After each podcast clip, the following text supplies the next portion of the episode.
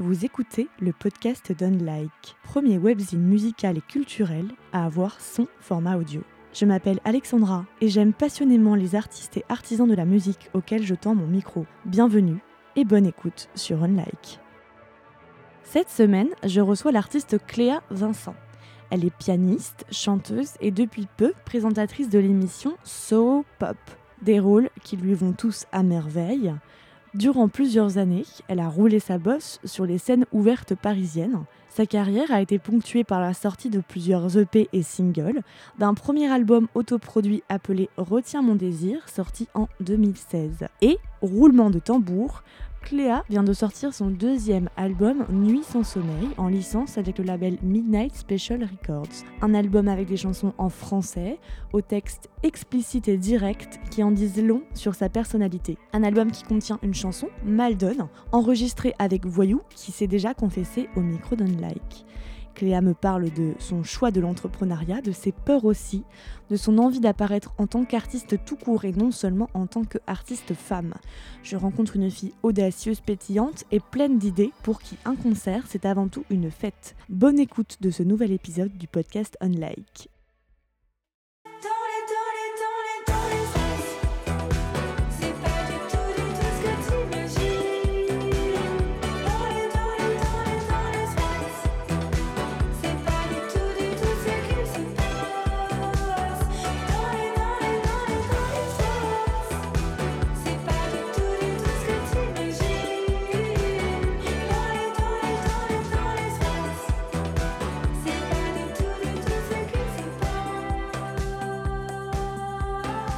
Salut Cléa.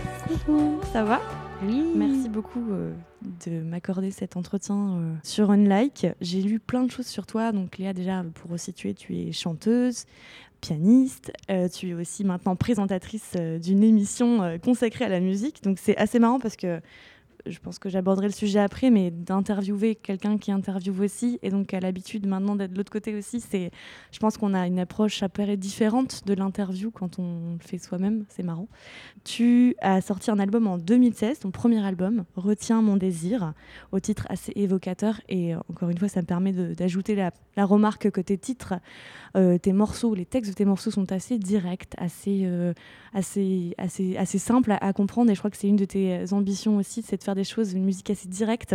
Je savais pas par où commencer, mais je pense que finalement on va faire les choses assez simplement et directement aussi.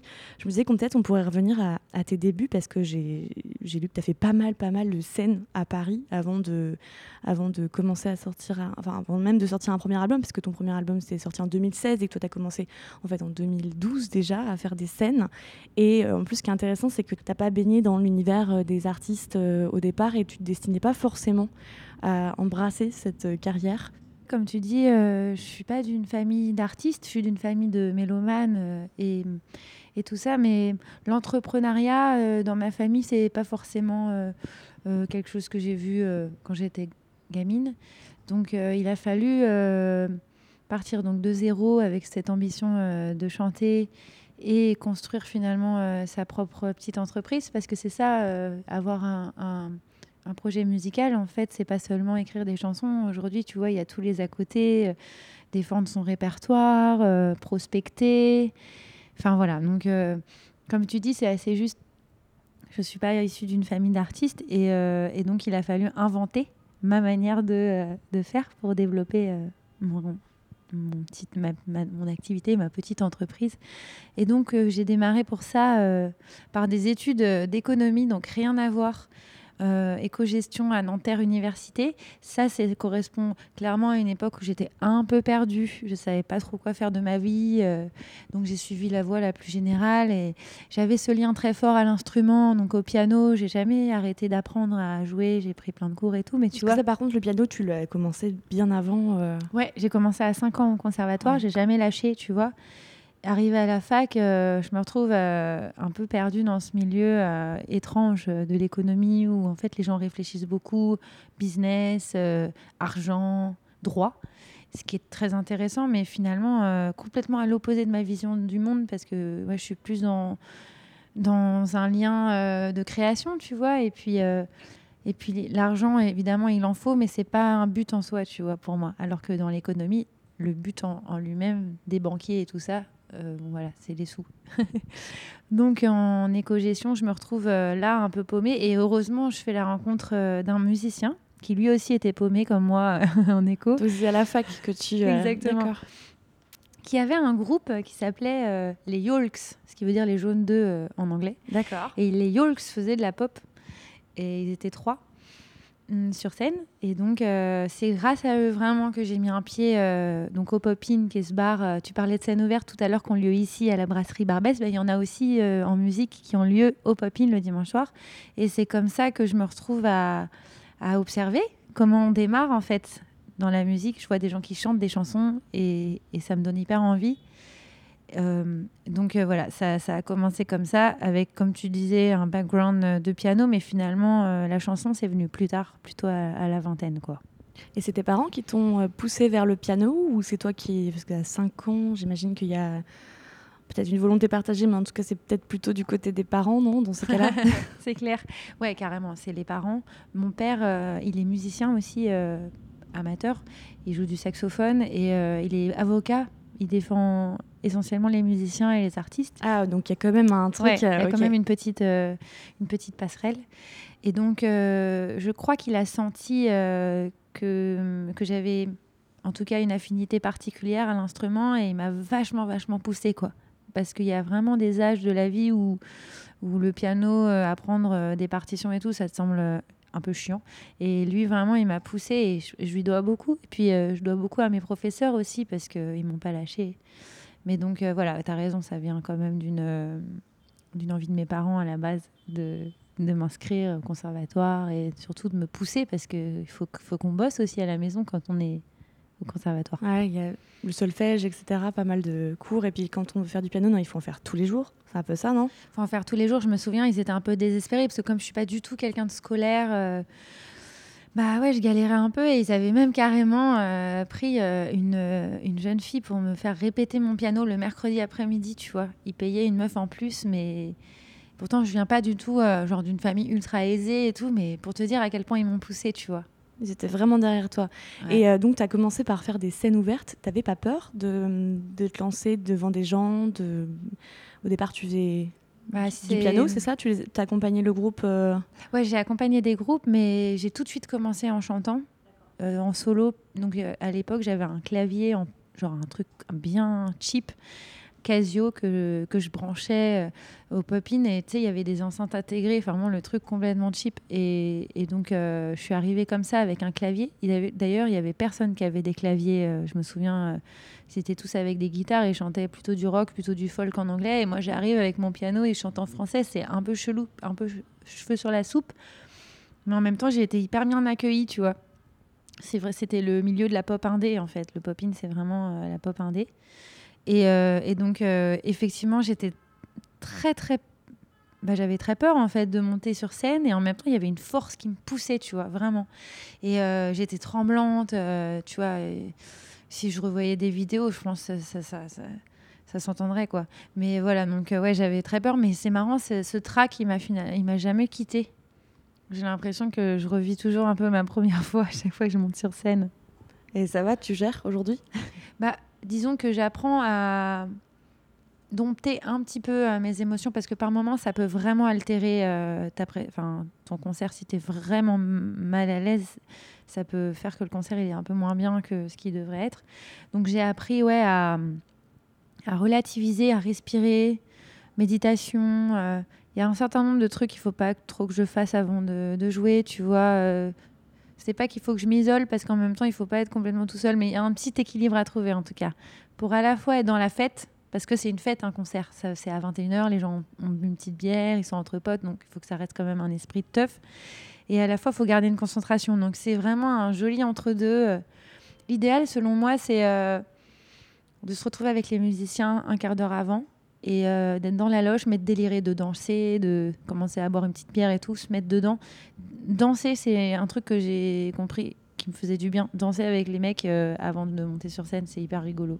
Et ça fait du bien et ça me met dedans, quoi.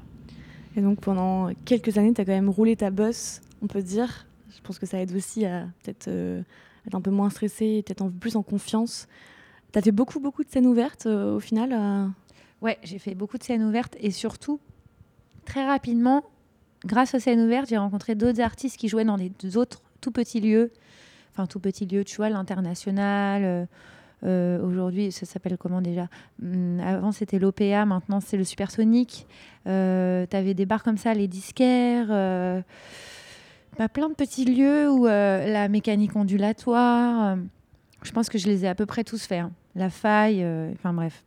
Il y avait comme ça plein de petits cafés où, j'ai, où, où je retourne d'ailleurs régulièrement parce qu'au final, je, je, me retrouve souvent à jouer dans des groupes, tu sais, des nouveaux groupes parce que ça m'éclate et je forme des groupes un peu side B euh, tout le temps parce que ça me fait kiffer. Donc euh, je retourne sur ces, sur ces scènes-là qui sont hyper cool en fait. De... Je mets aucune hiérarchie en fait. Pour moi, l'international vaut autant que euh, la cigale, tu vois. C'est c'est les mêmes, les mêmes plaisirs, le même plaisir quoi. Donc pourquoi je te disais ça? Parce que ouais, beaucoup de scènes ouvertes, mais aussi très vite beaucoup de petites scènes, petits clubs, petits bars à Paris puis en banlieue, puis en banlieue, puis euh, en province. Et c'est comme ça euh, qu'on a qu'on apprend le métier, je trouve. C'est tu vois en fouillant, en, jouant, en faisant découvrir sa musique partout où on peut quoi.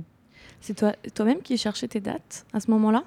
Ouais, j'ai beaucoup cherché toute seule au départ. Et puis je me suis associée bah, vite à Victor, euh, c'est le boss de mon label qui fait aussi du booking. Donc on était deux pour booker les tournées avec Victor.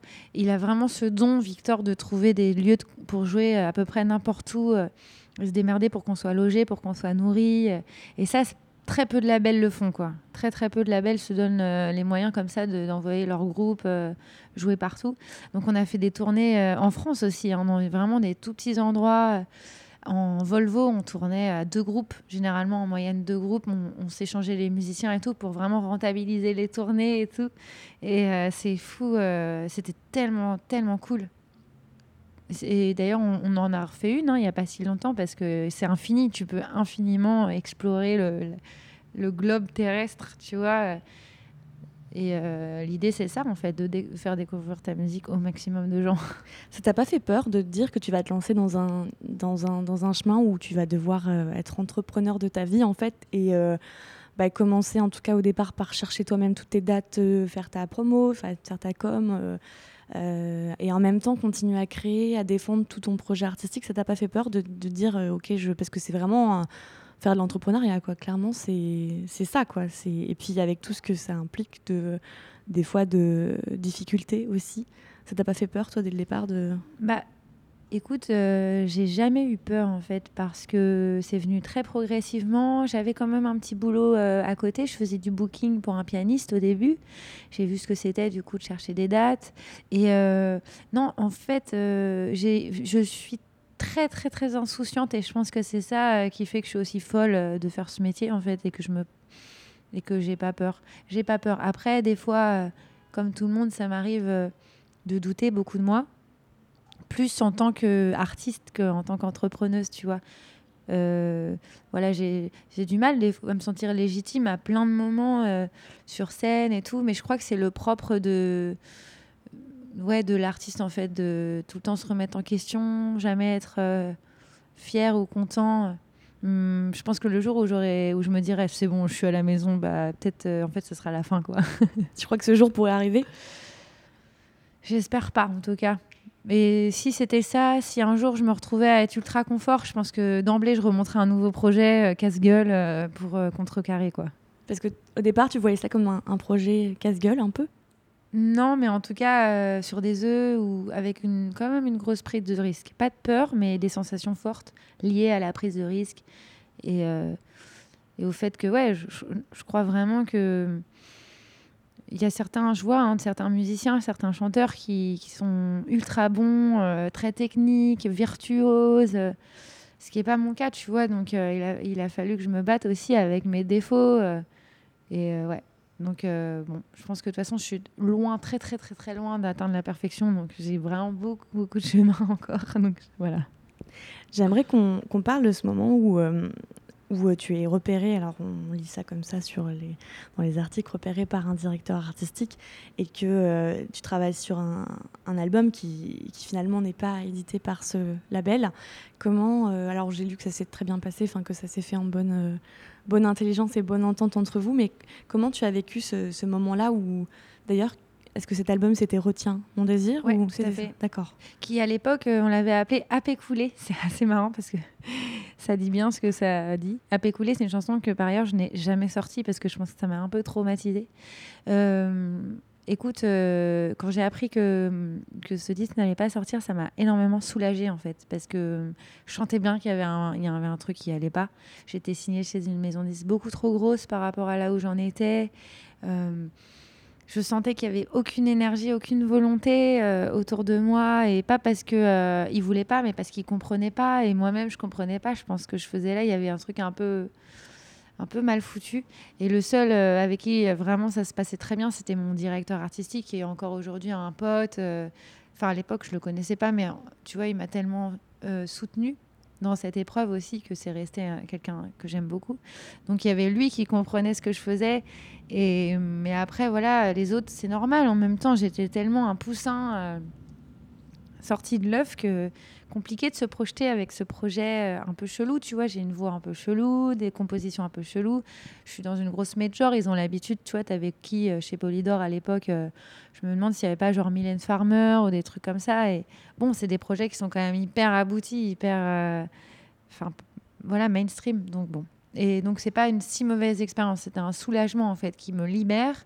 Et en plus, avec ils m'ont pas laissé comme ça euh, dans la merde euh, avec mon disque entre les mains. Ils m'ont, tu vois, ils m'ont, laissé partir avec des indemnités et avec ces indemnités, j'ai pu produire mes disques d'après. Donc ça, c'est d'accord, tu vois. Oui, parce qu'aujourd'hui, je crois que tu, en fait, tu autoproduis tes disques et après, ensuite, tu cherches un éditeur et tu cherches euh, à organiser la distribution, et etc. Et est-ce que tu, donc tu autoproduis, donc pas de, coproduction ou de co-réalisation? Eh ben non, j'autoproduis et, euh, et par contre, je suis signée en licence sur le même label depuis le début, du coup, Midnight Special Records, qui a sorti euh, mon premier, ma première cassette audio, puis un EP, deux EP, un album, un troisième EP, puis cet album-là, le deuxième. Et donc tous ces disques sont sortis chez Midnight avec ce format en licence qui permet euh, de déléguer la distribution, la promotion.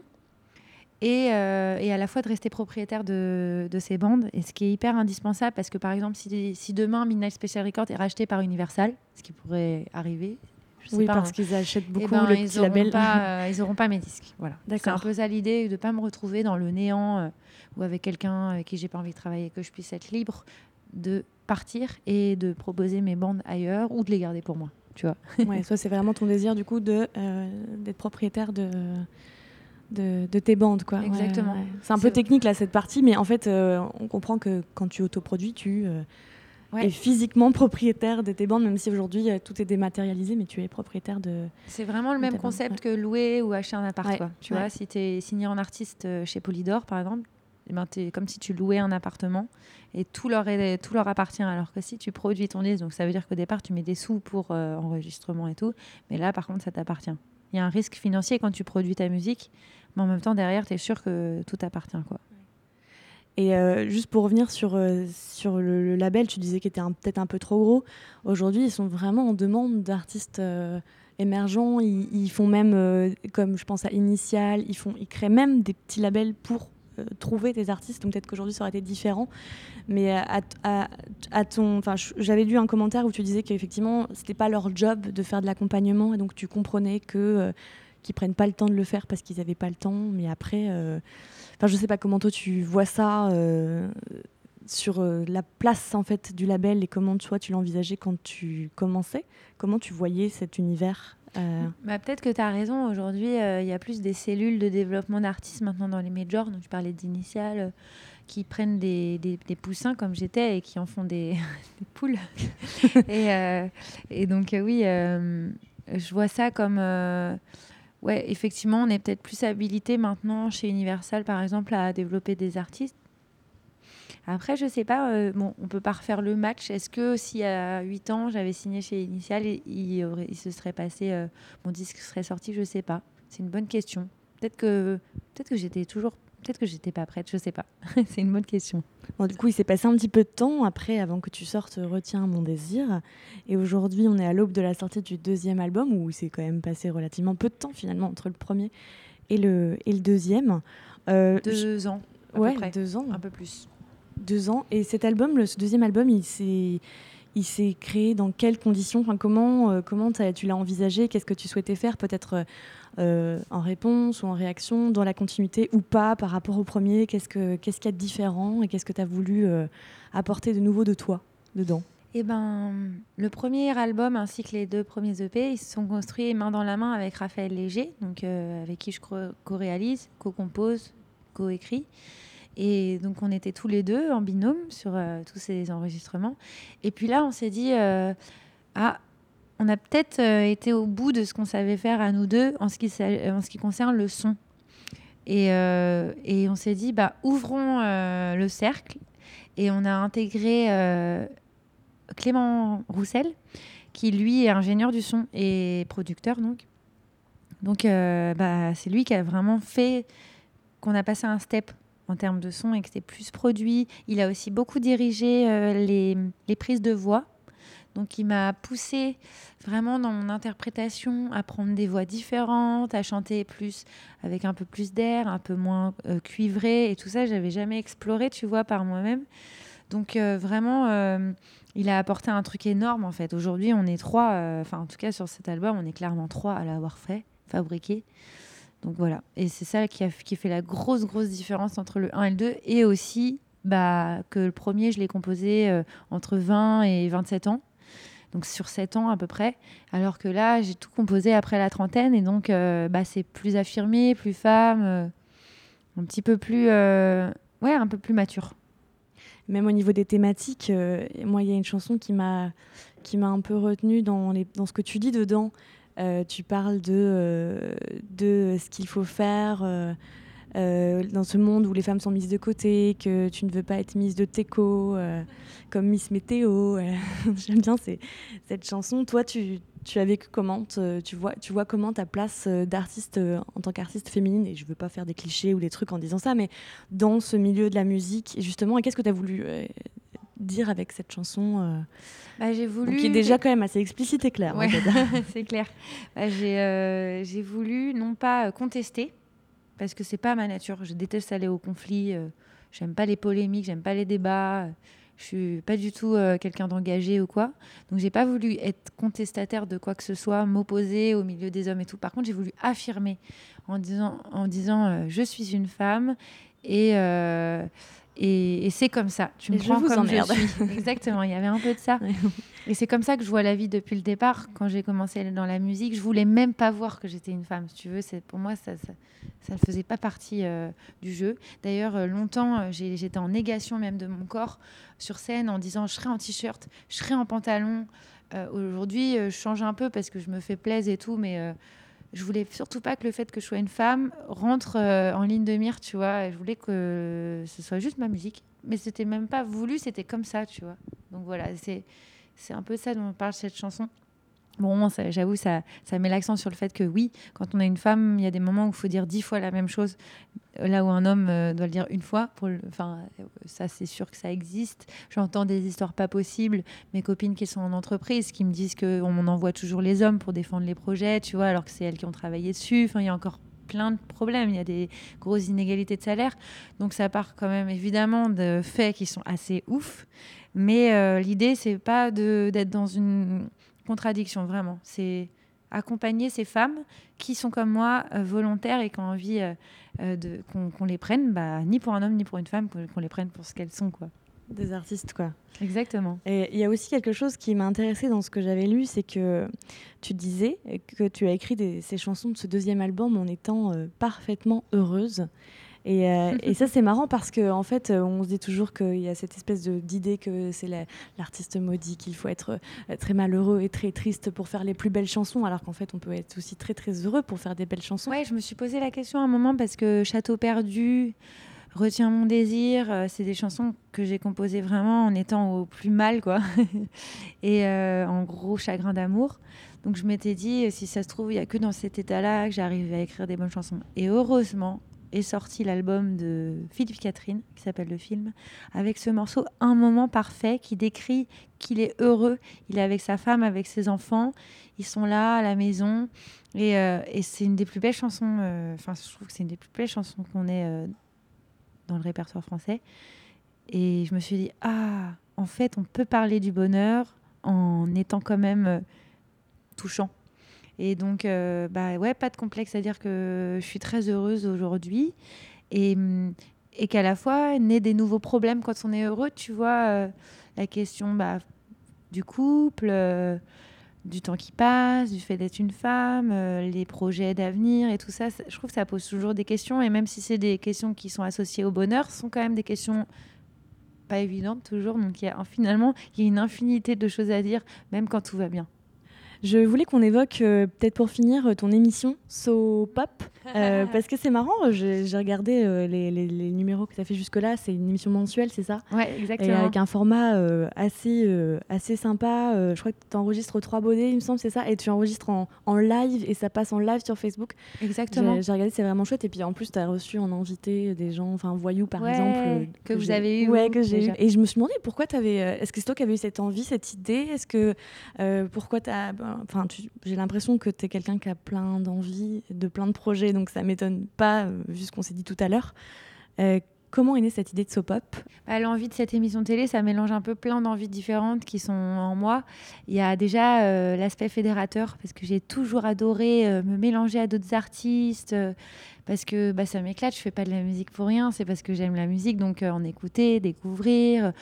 Donc c'est super parce que ça fait que je me maintiens, j'écoute plein de disques et tout ça. Donc il y a un lien avec la musique, avec la rencontre, avec le fait de fédérer, l'amusement aussi, la prise de risque, parce que c'est hyper euh, compliqué euh, de changer de casquette comme ça. Et en même temps, ça m'intéresse de ne pas être mise dans une case et, Donc, et, tu le fais très bien. Enfin, tu rentres très bien dans ce rôle. Je trouve que ça te va vraiment bien, le rôle de présentatrice de cette émission un peu rétro. Euh, ça fait un peu année, euh, je sais pas, c'est comme si on avait allumé la télé dans les années 80 euh, et, c'est chouette, quoi. Enfin... C'est marrant parce que petite, je me serais jamais imaginée ni chanteuse ni présentatrice. C'est très étrange et à la fois, c'est comme ça, tu sais, je le fais vraiment sans réfléchir.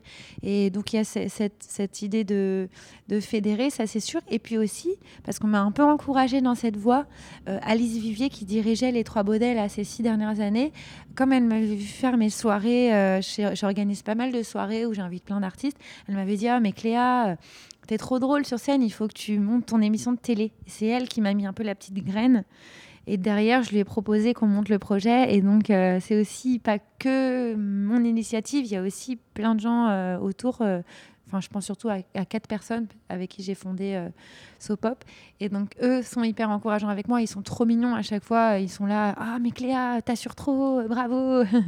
et dès que j'ai des gens qui sont contents et qui m'encouragent, moi, j'y vais, quoi. Tu vois, je fais ça pour ça, en fait. Ouais, puis c'est beaucoup de potes aussi que tu invites parce que ouais.